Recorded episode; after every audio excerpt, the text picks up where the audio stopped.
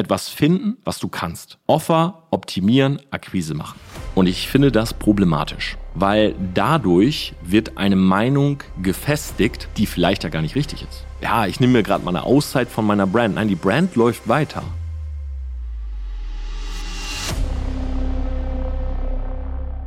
Wake Up News. Leider diesmal kein doppelten Espresso, sondern einen Ingwertee für mich, denn ich habe eine Mandelentzündung.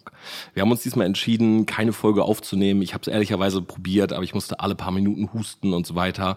Äh, ich glaube, es wäre nicht so ein Mehrwert geworden, wie ihr ihn sonst eigentlich von mir kennt. Deshalb gibt's diesmal eine kleine Arschtritt-Folge, wo wir wirklich nochmal alle konkreten Tipps aus den letzten Folgen zusammengekattet haben. Es gibt Social-Media-Tipps bezüglich Story-Views, organische Reichweite. Es gibt eine kleine Diskussion Diskussion zum Thema Shadowban von mir. Ich habe Mindset-Tipps, möchte auch nochmal auf das Thema toxisches Umfeld eingehen, weil da auch sehr, sehr viele Rückfragen kamen. Und ja, das ist nochmal so die Creme de la Creme sozusagen aus den letzten Folgen.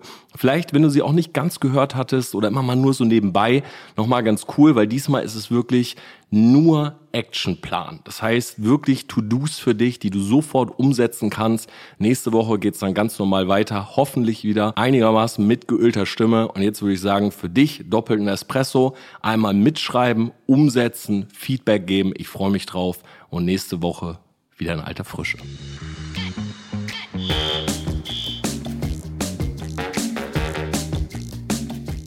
Social Media Learning der Woche. Heute Instagram Stories und Story Views. Vielleicht hast du es gemerkt, in den letzten Wochen sind die Story Views ein bisschen weniger geworden. Und das liegt ganz klar am Sommerloch. Das heißt, du solltest dich anpassen an das Userverhalten der Leute. Zum Beispiel jetzt tendenziell weniger Stories, abwechslungsreicher. Ja, vielleicht mal eine witzige Story, eine Sprechsequenz und dann was ganz anderes, ein Buchtipp. Warum? Weil jede Story, die du postest, vom Algorithmus her, orientiert sich immer an den Views und an der Ausspielung und dem Feedback der letzten. Sprich, wenn du eine Story postest, die super lustig ist, wo viele Leute darauf reagieren und die wird weitergeschickt und so weiter, dann wird die Story viele Views kriegen. Zum Beispiel 5000. Deine nächsten Stories werden dann ungefähr 5000 Menschen gezeigt, weil sie davon ausgehen, dass du gerade gut genug bist für 5000 Views. Wenn jetzt aber eine Vierer-Story-Sequenz kommt, wo du irgendwas promotest oder laberst und das ist langweilig, dann gehen deine Views nach unten. Deshalb habe ich folgende Strategie. Ich schaue, dass ich gerade allgemein weniger Stories mache. Am Tag vier bis sechs. Ich schaue, dass diese Stories sehr abwechslungsreich sind, nicht nur vom Inhalt her, sondern auch von den Zeiten her, wann ich poste. Weil ich möchte einer Story ein bisschen Zeit geben, um gesehen zu werden weil das die Chance erhöht, dass meine nächste Story von genauso vielen Leuten gesehen wird. Wenn du nämlich beispielsweise morgens alle Story postest, zehn Stück, dann kriegt die erste 1000, 900, 850, 840, 810, 720, 600 und so weiter. Das kannst du wirklich sehen, das geht so nach unten. Das ist auch ganz logisch, weil wenn jemand sein Handy nimmt und er sieht, wow, 10 Stories, alle gerade gepostet, dann muss man erstmal die Zeit haben, diese Stories alle anzugucken. Und jetzt gerade sind Leute in Bewegung, im Schwimmbad, machen Dinge, am Eis essen.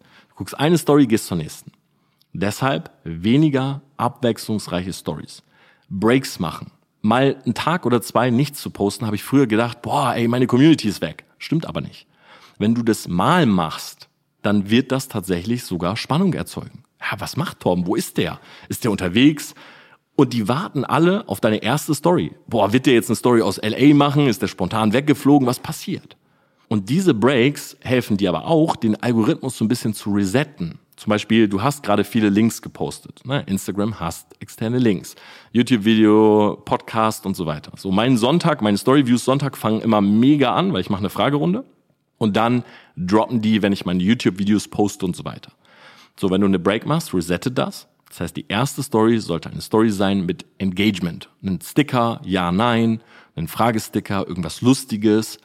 Dann gibst du dieser Story mal eine Stunde Zeit oder zwei Stunden und dann postest du erst die nächsten. Aber vermeide momentan Story-Sequenzen von vier bis acht Stories am Stück.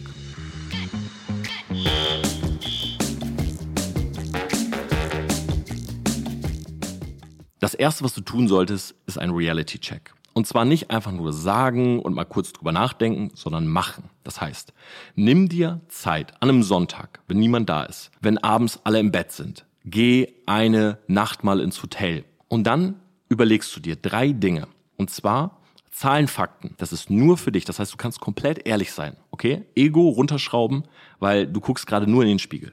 Punkt Nummer eins, monetär. Wie viel kommt rein, wie viel geht raus? Also einfach mal den Cashflow bestimmen, mal so eine Liste zu machen, wo stehe ich überhaupt. Okay? Zweitens, Mindset. Das heißt, glaube ich eigentlich gerade, dass alles gut ist? Glaube ich, dass ich etwas anderes tun sollte? Wenn ja, was? Glaube ich daran, dass ich das schaffe? Also wo bin ich gerade mental? So fühle ich mich vielleicht gar nicht in der Lage, eine Aktion auszuführen oder einen Schritt zu machen. Und der dritte Punkt, wie sieht mein Circle aus? Also meine fünf Ängsten, meine zehn Ängsten, einfach mal so mein Surrounding. Mit was für Leuten umgebe ich mich gerade? Und sind wir eigentlich noch so auf einer Wellenlänge? Wollen die vielleicht auch Wachstum oder sind die happy mit dem, was da ist?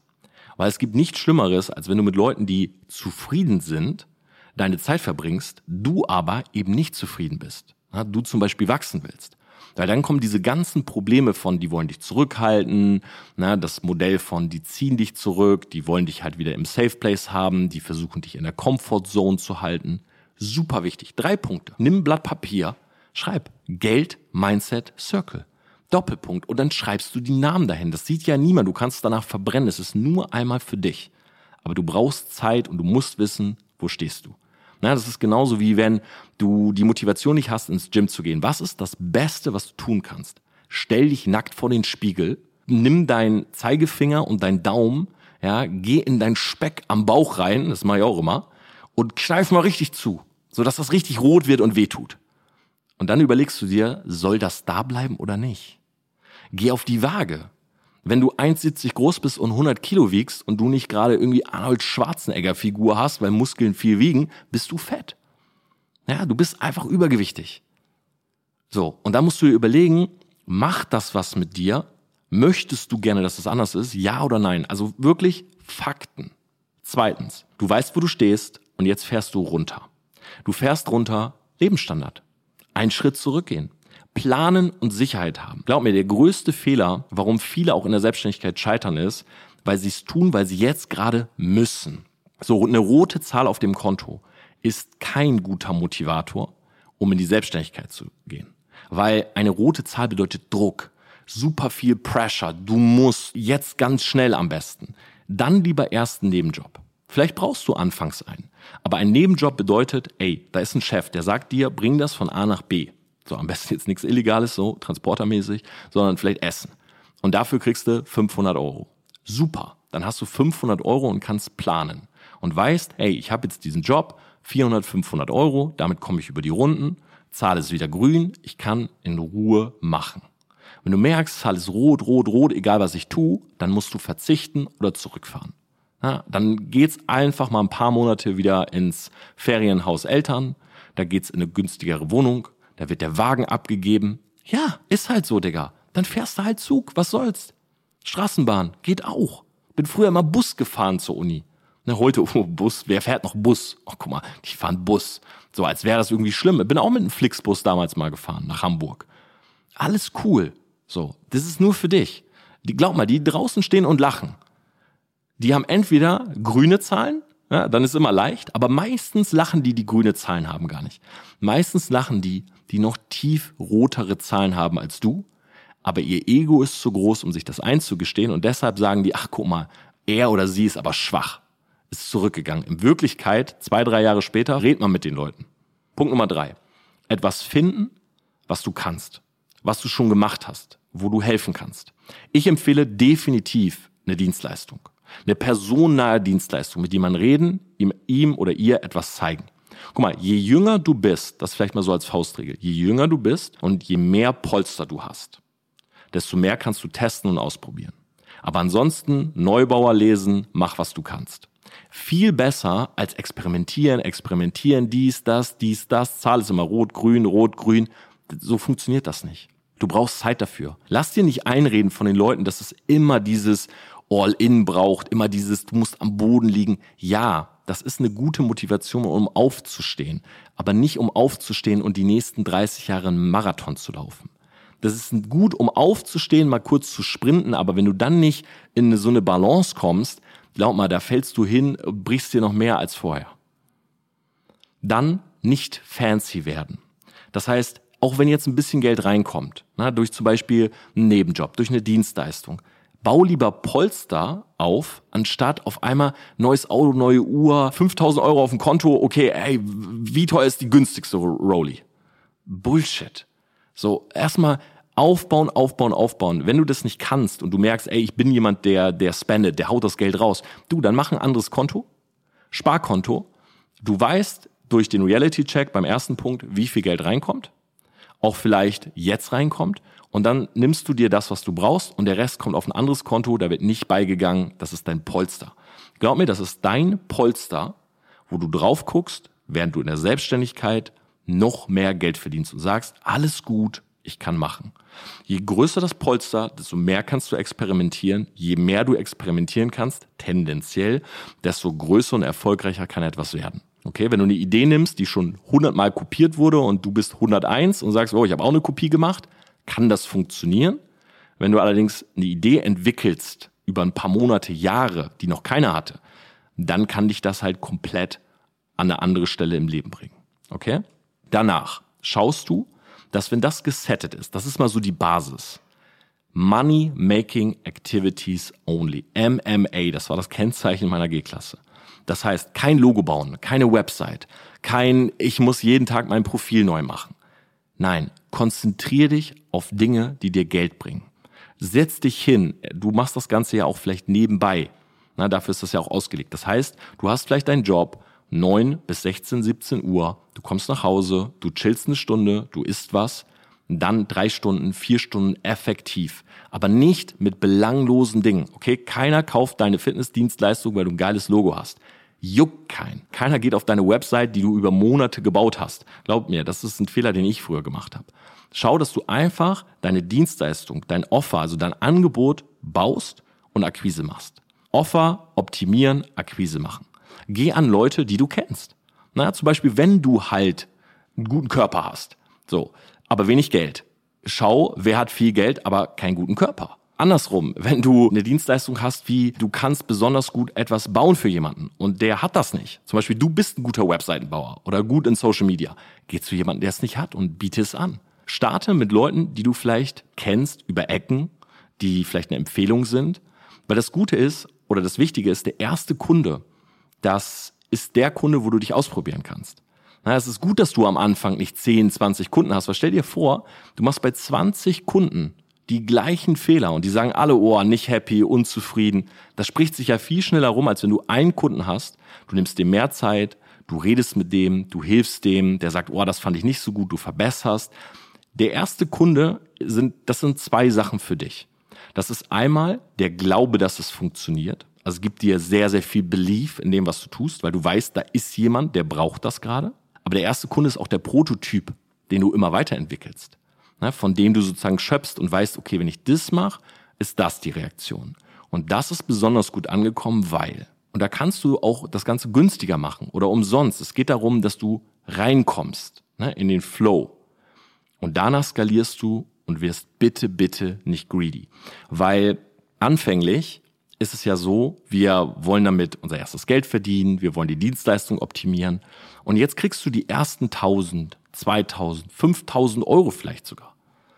Wenn du jetzt wieder den Lebensstandard nach oben, also es muss dir immer im Kopf sein, du darfst nie versinken. Das ist übrigens auch ein großer Vorteil bei Leuten, die das nebenbei machen, weil jemand, der komplett selbstständig ist, also 24-7, der versinkt. Das heißt, der weiß irgendwann, der ist so Prophet im eigenen Land. Die Probleme sind so nah vom Auge, man sieht es nicht, weil man nicht mehr rauszoomt.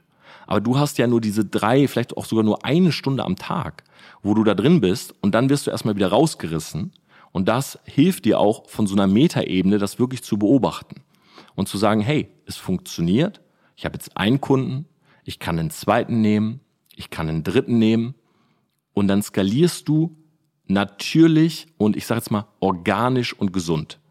So, was nämlich ganz schlimm ist, ah, okay, funktioniert, skalieren, Ads schalten, Mitarbeiter einstellen. Nein, nein, nein, das ist alles nur Belastung. Schau, dass du erstmal im Einklang bist. Eins, zwei, drei, vier, fünf Kunden machen. Ja, du könntest jemanden einstellen, könntest du einen sechsten, siebten, achten Kunden nehmen. Erstmal Fundament, ausbauen, Struktur optimieren. Und wenn du das Gefühl hast, okay, jetzt bin ich bereit für den nächsten Step. Reality Check, bin ich's wirklich? Nein, nicht machen. Bin ich's? Dann machen. Und überlegen, was könnte beispielsweise der erste Mitarbeiter oder die erste Mitarbeiterin sein, die mir mehr einbringt, als sie kostet. Aber mach das Ganze gesund und organisch. Das ist mein Actionplan, weil eine hybride Selbstständigkeit muss im Einklang mit dem Leben und mit dem Hauptberuf passieren, sonst hast du irgendwann ein großes Problem.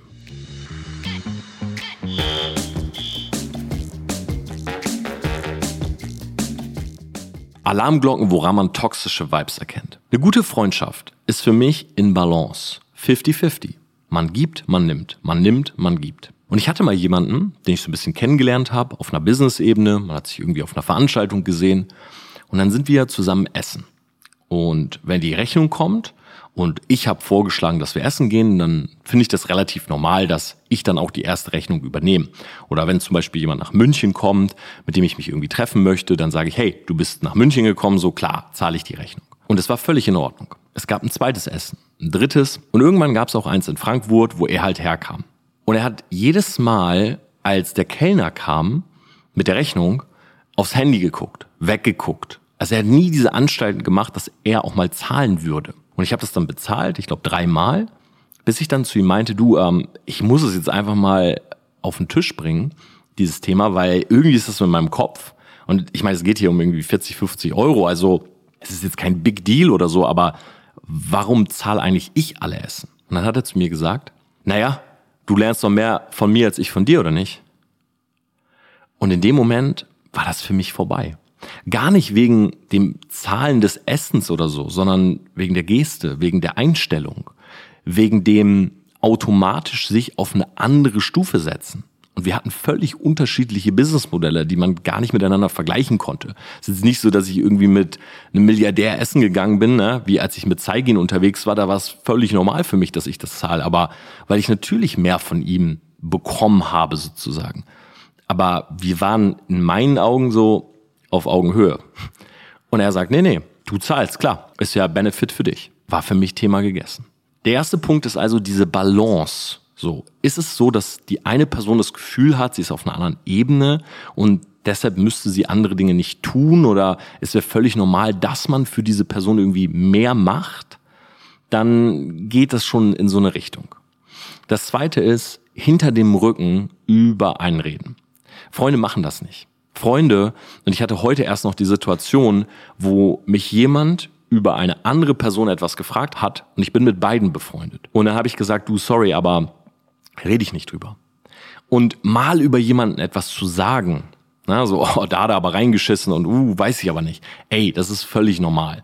Na, das ist, man sitzt irgendwie in so einer Gemeinschaft, in so einer Community, mal irgendwie ein Spruch oder das muss auch nicht direkt toxisch sein. Na, man kann auch mal über jemanden lachen, so. Ich sag auch mal, wenn ich, weiß ich nicht, mit Chris zusammensitze, ey, Matthias gestern, ne, der, was weiß ich, und dann kommt halt irgendwas. Der hat das und das gemacht oder so. Aber wenn man merkt, dass gezielt hinter deinem Rücken über dich gesprochen wird und vielleicht sogar Gerüchte gestreut und so weiter und man will dich damit schlecht machen, dann ist es ein sehr klares Zeichen, dass da toxische Vibes sind. Genauso wie der dritte Punkt. Wenn jemand das Gefühl hat, immer im Mittelpunkt stehen zu müssen. Also klar, es gibt verschiedene Persönlichkeitstypen. Und es gibt den Protagonisten, es gibt die Person, die sehr extrovertiert ist, den Delfin, um im Toby Beck Modell zu sprechen. Der will natürlich in die Mitte, so. Oder sie will in die Mitte. Und das ist, das hat nichts mit Toxic zu tun. Aber wenn du merkst, dass innerhalb einer Freundschaft alles immer nach der Pfeife von dem einen tanzt und tendenziell alle anderen aber darunter leiden, so, er geht irgendwie in eine neue Gruppe rein, ist mit drei Kollegen da und sagt, ey, der ist ein Loser, der ist so und der ist so und ey, ich bin eigentlich hier wirklich so die Nummer eins. Hi. Dann ist das etwas, was natürlich nicht irgendwie fruchtbar sein kann, um was aufzubauen. Wenn es rücksichtslos wird. So, wenn man das Gefühl hat, dass eine Person sich als wichtiger ansieht. Gerade auch beim Thema Zeit. Na, kennst du solche Leute, die immer zu spät kommen? Und du sprichst es sogar schon an und sagst, du, ey, ich habe echt wenig Zeit, aber lass uns mal gucken, dass wir echt 18 Uhr da sind, okay? Und die Person kommt um 18.30 Uhr und sagt, ey, was geht? Na? hast dich schon hingesetzt oder hast, äh, hast schon einen Tisch klar gemacht für uns, dann merkst du ja einfach an dem Verhalten, dass anscheinend die Person die eigene Zeit mehr Wert gibt oder der eigenen Zeit mehr Wert gibt als deiner. Und das ist wieder, um zum ersten Punkt zurückzukommen, eine Unbalance. Na, das ist nicht 50-50, sondern das ist, einer soll für den anderen alles tun. So, und jetzt kommen wir zu den drei Parts, die halt wahrscheinlich so die stärksten sind. Einmal, klar, manipulatives Verhalten. Das muss man erstmal durchschauen. Aber das passiert oft oder das kannst du wahrscheinlich besser machen, wenn du merkst, dass ihr gerade so, eine, so einen kleinen Break habt. Na, vielleicht gab es irgendwie so ein kleines Streitgespräch oder so und du hast ein bisschen mehr Abstand. Und wenn du dann mal so die ganzen letzten Szenen, so die, dich in Situationen nochmal hineinversetzt und du merkst, dass er oder sie versucht hat, Kontrolle auszuüben, Dinge zu bestimmen, dich in eine bestimmte Richtung zu drängen, vielleicht auch was andere Personen angeht. Es kommt eine neue Person irgendwie in den Freundeskreis oder in die Clique oder so. Und die eine Person, die ist immer so, ja, also er, boah, der geht gar nicht, oder? Und du fandst ihn eigentlich ganz korrekt. Dann geht gar nicht, oder? Ich habe da über den auch schon einiges gehört. Ja, echt, was? So, du wirst versucht, so zu manipulieren. Oder du willst auf die eine Veranstaltung und dein Kollege auf die andere. Und dann sagt ihr so, ja, okay, was machen wir jetzt? Alles ist noch ganz lustig. Und dann sagst du, naja, sorry, ich will echt auf die. Auf einmal fängt der an, irgendwie Dinge zu sagen, wer da ist, den du nicht sehen willst, dass er schon mal gehört hat. Und man denkt sich halt irgendwas aus, bloß um diese Kontrolle zu behalten. Oder du bist mit, der, mit dem neuen Mädel zusammen. Ne? Und deine Bros sagen, ja, also über sie, puh, da habe ich schon einiges gehört. Ne? Also angeblich hat sie ja vor drei Wochen, hm, so manipulatives Verhalten ist für mich so auf der drei. Ne? Das, wenn du das durchschaust, wenn du das siehst, ist halt oftmals nicht so ganz einfach. Aber dann weißt du, das geht schon in eine Richtung Toxik. Zweitens ist halt so Machiavellismus. Und es geht so ein bisschen einher mit dem hinter dem Rücken über ein Reden. Machiavellismus ist eigentlich, jemand lächelt dir ins Gesicht, aber wenn du dich umdrehst, dann rammt er dir den Dolch rein. Und das habe ich am eigenen Leibe erfahren. Also Leute, die wirklich immer, ey Tom, ja, cool, alles gut und so, auch teilweise Geschäftspartner. Und wirklich erst viel, viel später, Monate, teilweise Jahre später habe ich gehört, weißt du, was der damals eigentlich immer über dich gesagt hat? So und hat Dinge komplett verdreht und hat in beide Richtungen irgendwie manipuliert, läuft dann aber wieder zu dir, lächelt dich an und erzählt dir was über die andere Person. Ne? Oftmals in so einem Dreiergespann. So eine Person will unbedingt in den Mittelpunkt, ist vielleicht so ein bisschen eifersüchtig, weil du vielleicht mit der anderen Person gerade ein bisschen mehr Zeit verbringst. Also geht er nicht nur zu einer Person hin, sondern geht zu beiden. Und dadurch baut er mit beiden ein Vertrauensverhältnis auf. Sagt, ah, hier, zu A sagt er, hm, pass auf, ne, er, er ist so und so. Zu B sagt er, hm, er ist so und so. Lächelt aber beide an. Versucht also beide zu kontrollieren und zu manipulieren, damit beide mit ihm cool sind, aber miteinander nicht mehr so viel machen. Und der dritte Punkt ist dann wirklich so diese Eskalationsstufe. Soweit kommt es aber oftmals eben gar nicht, dass ja richtige Beleidigungen da rausgehauen werden. Na, wie auch so ein bisschen dieses Pärchen in diesem Forum beschreibt. So, ja, ist ja gar nicht alles euer Verdienst oder pff, ich weiß auch nicht. Das habe ich damals auch gehabt. Ja, viele Leute aus meinem Studium, die dann sowas gesagt haben wie, ja, also was Torben da macht, hm, ich glaube, es ist auch nicht alles so koscher. Und witzigerweise, ich habe das tatsächlich selber mal in einem Forum gelesen. Als ich im Vertrieb war, habe ich mal in einem Forum so ein, da hat jemand ein Video von mir von Facebook oder so reingepostet und hat geschrieben, ja, so ein alter Klassenkamerad oder Studienkommilitone, der ist jetzt im Vertrieb und so und äh, ja, sag doch mal, das ist doch alles illegal und bla bla bla und hat da so richtig so Hass geschürt in dem Forum. Und ich habe das, ich weiß gar nicht mehr warum oder aus Zufall gesehen, weil ich war in dem Forum eigentlich gar nicht aktiv. Ich glaube, weil ich mich einfach mal gegoogelt habe oder irgendwie so. Und aufgrund des Nicknames in diesem Forum wusste ich dann, wer das ist. Und das war tatsächlich einer meiner engsten Freunde damals wo ich mir so dachte, hey, du hast meine Nummer, du hast, du kannst mich anrufen, du kannst zu mir kommen, du kannst alles tun, aber in einem fremden Forum mich diffamieren. Warum? So, oder auch wirklich zu einem hingehen, ne? Und das halt mal so, sag ich mal, zu sagen, ey, guck mal hier, also das ist dann so diese Eskalationsstufe. Aber dann merkst du natürlich, klar, wenn es um Beleidigungen geht, wenn es dann wirklich heißt, ja, der Typ mit seiner Selbstständigkeit, der ist so einer Sekte, ist so ein Betrüger, da musst du dich wirklich davon distanzieren. So, ne, wenn diese, ich fasse nochmal kurz zusammen, so diese Balance, so hinter dem Rücken reden, Die Person will immer im Mittelpunkt sein. Eifersucht ist auch so ein großer Punkt. Rücksichtslos, ne? eigene Werte, Zeit mehr schätzen, sich auf einer anderen Ebene sehen. Dann wirklich so manipulatives Verhalten, schwierig zu durchschauen. Vielleicht mache ich da mal eine komplette Folge drüber, weil tatsächlich habe ich sowas auch am eigenen Leibe erfahren. So, mich hat selber mal jemand über mehrere Jahre manipuliert und ich wollte es einfach nicht sehen und hatte dann wirklich so diesen Moment, also ich weiß noch ganz genau, wie es war, so an einem Abend, Sie müssen euch vorstellen, eine Freundschaft, die drei Jahre hält und wirklich so sehr, sehr gute Freunde, drei Jahre. Das ist auch schon ein bisschen länger her.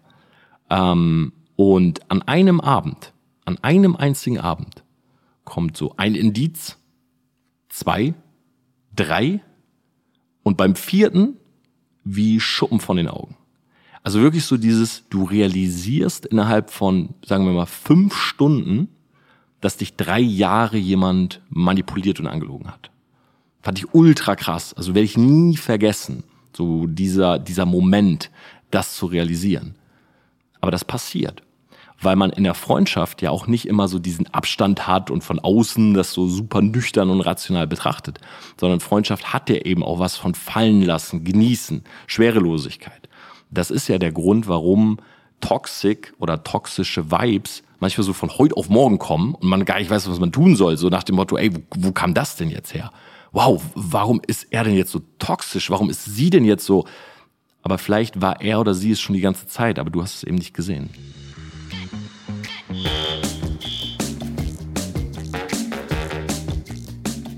Und zwar das Thema Shadowban. Was viele im Kopf haben ist, jede Social Media Plattform hat so einen und die drücken den und deine Reichweite ist weg oder wird extrem eingeschränkt. Und so funktioniert es zwar nicht ganz, ja, zum Beispiel Instagram hat nicht diesen großen roten Button und der Heiko Hebig drückt drauf und sagt, du bist jetzt geshadowbanned, sondern es sind halt verschiedene Parameter, Indikatoren, das sind Algorithmen, das sind Analysetools, das sind auch viele Automatismen. Na, also wo nicht wirklich eine Person sitzt und drückt, sondern das entscheidet der Automatismus. Und der macht natürlich auch Fehler. Aber der Punkt ist der, es wird leider nicht richtig kommuniziert, wenn du eingeschränkt wurdest, warum und überhaupt, dass es passiert ist. Wenn du dich jetzt nackt zeigst auf der Plattform, dann ist die Wahrscheinlichkeit sehr groß, dass du eingeschränkt wirst, dass das Bild runtergenommen wird und du vielleicht sogar eine Nachricht kriegst, so hey, wir haben es runtergenommen. Wenn du jetzt irgendwie dein Haustier quälst oder so, passiert das Gleiche. Und ich könnte auch so weitermachen. Es gibt ein paar Themen, die sind offensichtlich. Ja, wenn du jetzt irgendwie Knarren zeigst, wie du illegal irgendwie rumballerst zu Hause, ja, auch das ist ein Problem.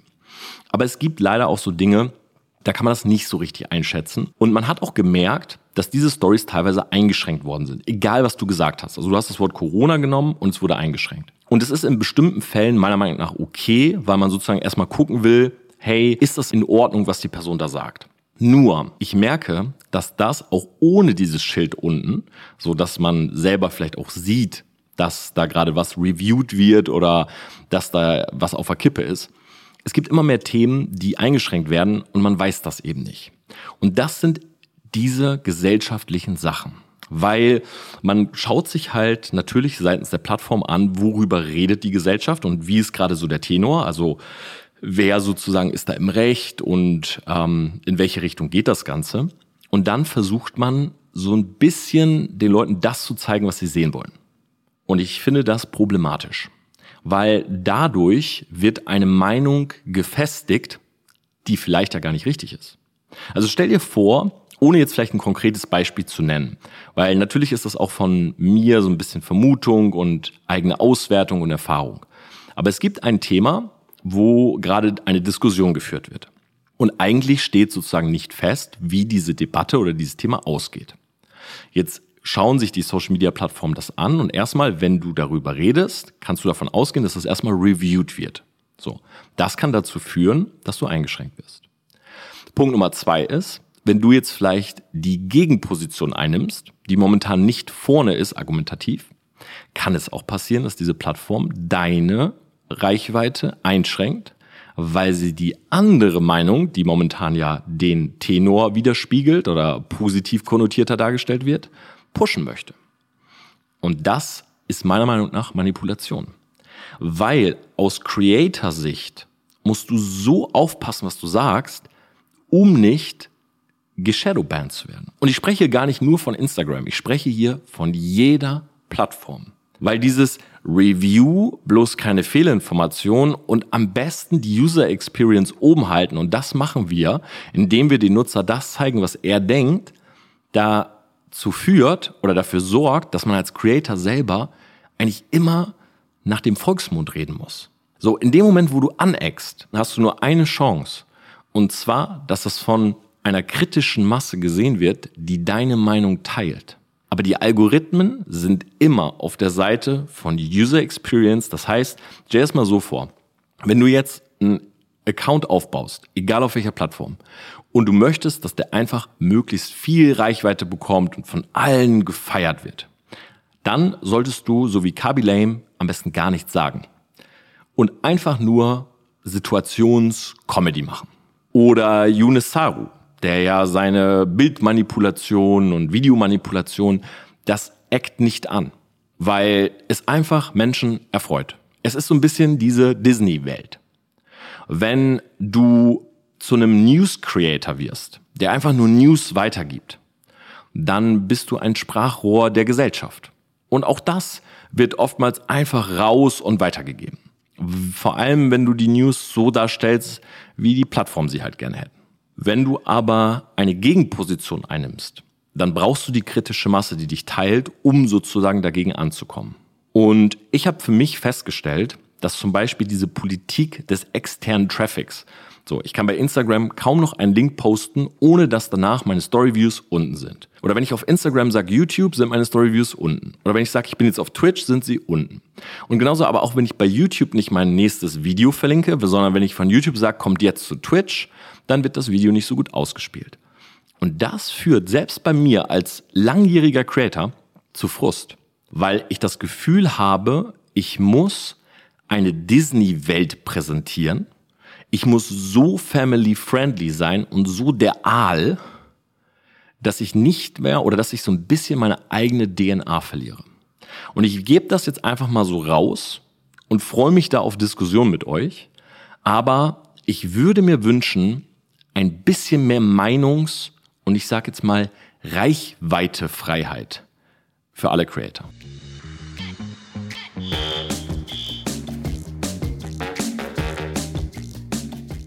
Social Media Action Steps. Und ich möchte hier nochmal auf den Vergleich zurückkommen. Die Plattformen sind wie ein Geschäftspartner. Das heißt, starten wir jetzt durch, dann haben wir ein gewisses Agreement, wie du mit einem Geschäftspartner hast. Ja, wenn zum Beispiel ihr eine GmbH zusammen gründet und der eine sagt, ich spreche vor der Kamera und der andere sagt, ich schneide die Videos und du sprichst dann und er schneidet nicht, funktioniert die Firma nicht. Na, genau andersrum, wenn du deine Videos nicht sprichst, aber er sagt, ey, ich will aber unbedingt schneiden, komm, mach mal, kann es halt nichts werden. Das Wichtigste für den Geschäftspartner Social Media Kanal ist erstmal, auf was committest du dich? Das heißt, welchen Zeitplan hast du? Zeitplan und eine gewisse Content-Qualität, mit der du reingehst. Na, dein drittes Video sollte nicht schlechter sein als das erste. Die dürfen zwar immer besser werden, aber im besten Fall eben kein Rückschritt. Und genauso kannst du auch nicht anfangen mit zehn Videos am Tag und dann auf einmal nur noch eins posten oder vielleicht sogar gar keins. Weil der Geschäftspartner, aka, das Unternehmen, aka, die ausführende Gewalt, nämlich der Algorithmus, gewöhnt sich daran. So, deshalb legst du fest, wie viel Zeit hast du wirklich, wie viel Content kannst du produzieren. Vielleicht musst du das vorweg ein bisschen ausprobieren. Ne? Wie lange brauche ich für ein Video, wie lange brauche ich für ein Skript, wie lange brauche ich für den Schnitt und so weiter. Aber schau, dass du das so festlegst und sagst, okay, ich kann in der Woche ein Video posten. Das weiß ich, immer Sonntag 18 Uhr auf YouTube, wie bei mir zum Beispiel, schaffe ich. Oder hey, ich will Kurzvideos machen, ich kann eins am Tag schaffen. Na, ich habe mehrmals die Woche irgendwie die Fenster, wo ich die aufnehme. Oder ich kann im besten Fall sogar vorproduzieren, dass wenn ich mal im Urlaub bin oder so, ich trotzdem dieses Short oder dieses Reel am Tag durchziehe. So, das ist ganz, ganz wichtig, weil Konstanz ist wie so ein Fundament. Na, wenn Social Media oder wenn die Algorithmen sehen, ah, da kommt jetzt irgendwie weniger, da kommt vielleicht gar nichts mehr, dann ist es super schwierig, wieder einzusteigen. Na, also von vorne weg lieber so ein bisschen tief stapeln und vielleicht irgendwann erhöhen und sagen, hey, ich mache erstmal eins die Woche, bevor du jetzt irgendwie reingehst, super übermotiviert, wie das viele machen, so, ah, jeden Tag ein Video. Ja, und dann kommt zwei Wochen nichts. So, dann ist es so Setup. Na, das muss nicht viel sein, irgendwie ein gutes Handy, ein Ansteckmikro kann ich jedem nur empfehlen. Also selbst wenn du mit iPhone produzierst, schau, dass du dir ein Mikro holst. Na, Soundqualität macht so viel aus. Eine Softbox oder halt Tageslicht bist natürlich darauf committed, auch dann nur tagsüber zu filmen oder zu recorden und vielleicht sogar einen Teleprompter. Ja, haben wir neulich selber mal ausprobiert mit Kunden von uns, funktioniert super gut. Kannst halt den Text quasi so ablaufen lassen, stellst das Handy oder die Cam so dahinter, dass man auch nicht sieht, dass du jetzt irgendwie alles abliest oder so. Das würde ich dir eh nicht empfehlen, aber gerade für den Start ist vielleicht eine gute Einstiegshilfe. So, das ist, sage ich mal, das Fundament, das ist so vom Setup her. Dann geht's los. Was, wie und für wen? Also, welches Thema Fang nicht mit zwei, drei, vier Themen an. Ne? Wenn du Fitness machen willst, mach Fitness. Mach nicht Ernährung, Regeneration und nebenbei Geld verdienen. Mach Fitness. Wenn du Geld verdienen im Internet, dann mach nur das. Rede nicht so viel über Ernährung und was du sonst noch tust und wie dein Schlaf ist oder so. Nein, sitz am Rechner und verdiene Geld. Die Leute wollen dich, gerade am Anfang, es kennt dich niemand oder sehr wenige. Glaub mir, dass die Leute dich für eine Sache kennen, schon schwierig genug. Wenn du das jetzt auch noch aufsplittest und die wissen gar nicht genau, ist das jetzt der Geldverdienen-Typ oder der Regenerationstyp oder der weiß ich nicht, was du sonst auch so für Hobbys hast, der Typ, der reitet, dann werden die dich nicht in Erinnerung behalten. Dann wird deine Marke nicht aufbauen. Also wirklich schauen, ein Thema, wo du wirklich beibleibst. Dann ein Format. Einer der größten Fehler von Creatern, den ich auch selber immer wieder sehe, ist, die starten mit direkt drei Formaten. Warum? Also wenn du 100 oder 1000 oder weiß ich nicht, vielleicht sogar 3000 Follower hast, warum willst du drei Formate machen? Ne? Also irgendwie so Top 10, 60 Minutes off und äh, dann habe ich noch so ein Format, wo ich Storytelling mache. Mach doch ein Format. Ich habe nur die Top 10. Ich habe immer in 60 Sekunden Jura. Ich habe in 60 Sekunden ein veganes Gericht und so weiter. Ein Format, wo die Leute erstmal merken, okay, du etablierst dich. Dann den Fokus nochmal an den Part vorher denken. Besser, schneller, anders. Was davon ist dein Fokus? Was ist es konkret, wo du sagst, okay, das gibt es so noch nicht. Ich mache das schneller, ich mache das besser, ich erkläre das einfacher, ich habe coole Grafiken dabei und so weiter. Und wer ist die Zielgruppe? Das ist vor allen Dingen wichtig für die Ansprache. Na, Duzen, Siezen, Jugendsprache, Language, Fachtermini und so weiter. Nächster Punkt. Floskeln weglassen. Du startest dein beispielsweise Kurzvideo und selbst ein YouTube-Video nicht mehr mit Hey Leute, was geht ab? Hi und herzlich willkommen zu einem neuen Video. Leute, es ist sonnig draußen und danke erstmal für das Feedback. Nein, die Leute sind weg. Du startest auch nicht als neuer Creator in einem Reel mit Hey Leute, mein Name ist Torben und in diesem Reel, die Leute sind weg. Du startest mit 60 Sekunden Nachrichten des Tages. Hm. Du startest mit dieser Influencer hat all sein Geld verloren. Du startest mit. Mit diesem Trick kannst du das und das machen. Mit diesem Kabel kannst du ein Handy hacken.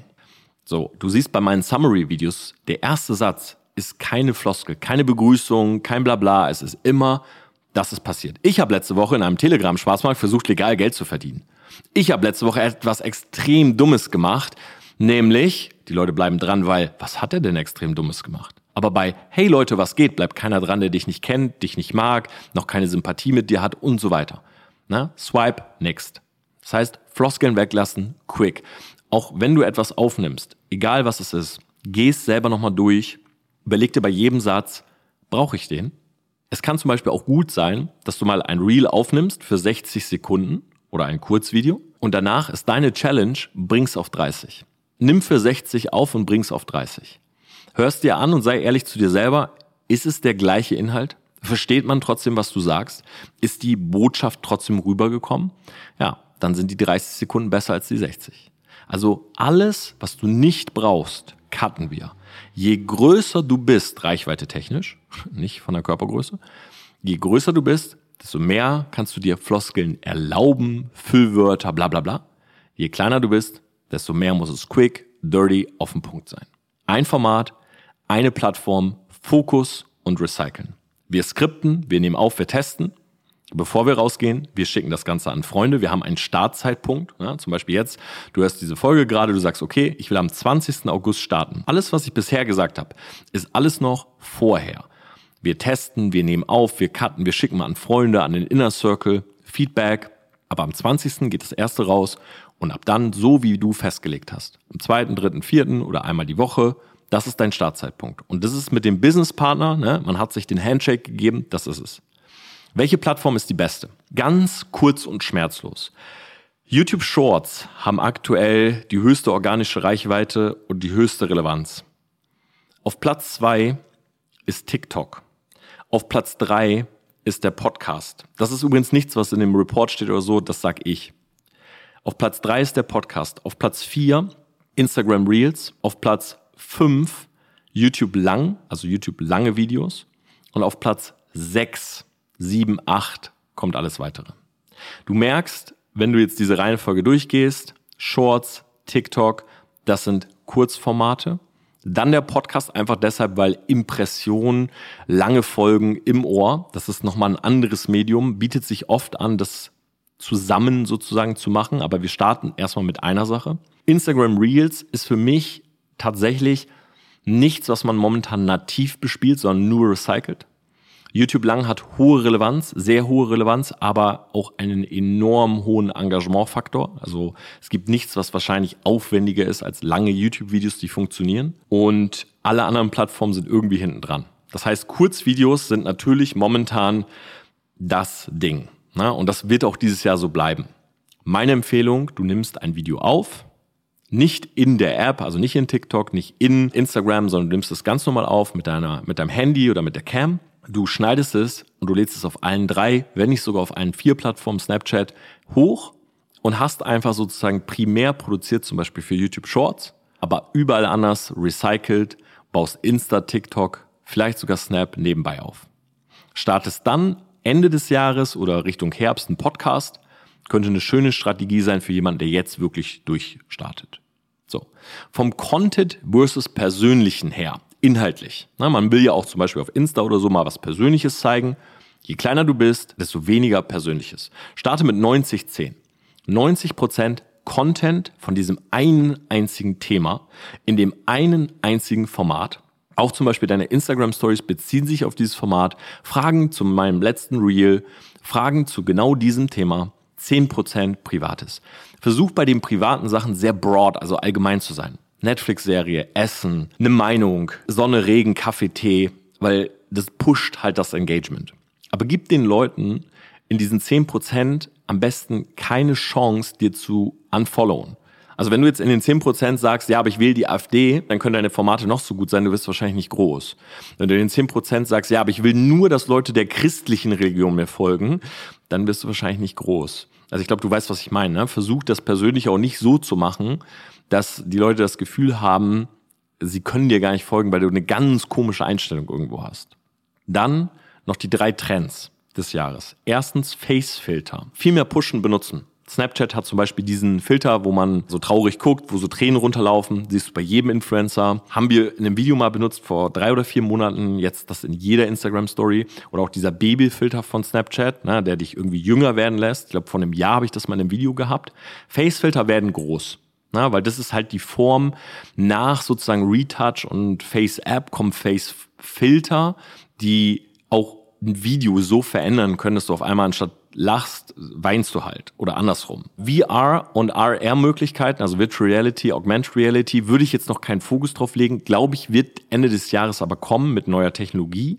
Ich werde auch bei der Entrepreneur University einen Vortrag zu halten. Und was ich auch im Kopf behalten würde an deiner Stelle ist, sollte es wieder zu einem Lockdown kommen, ich hoffe ja mal nicht, und auch allgemein Herbst, Winter, es wird kühler, Livestreams.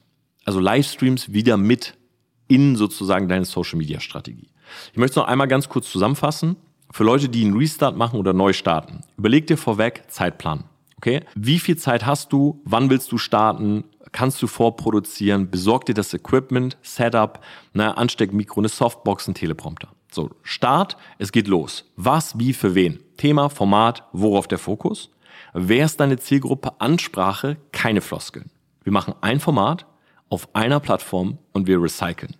Wenn du mich fragst, YouTube Shorts, recyceln für Instagram, Snapchat, TikTok.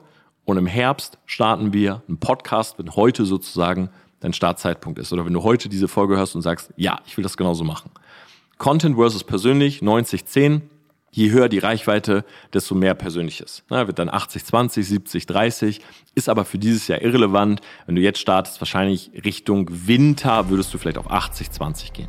Bei Persönlichen nicht anecken, nicht schauen, dass Leute irgendwie direkten Grund haben zu unfollowen, obwohl sie den Content gut finden und Trends im Hinterkopf behalten, die ich gerade genannt habe.